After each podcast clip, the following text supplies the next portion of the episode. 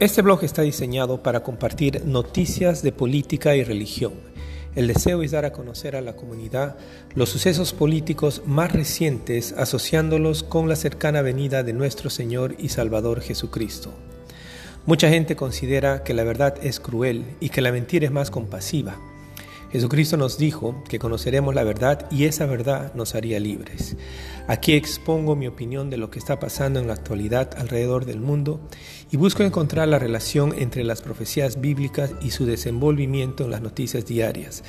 Propongo ideas algo contrarias y controversiales al resto del público, pero al mismo tiempo espero el poder ser de edificación para aquellos que buscan la verdad.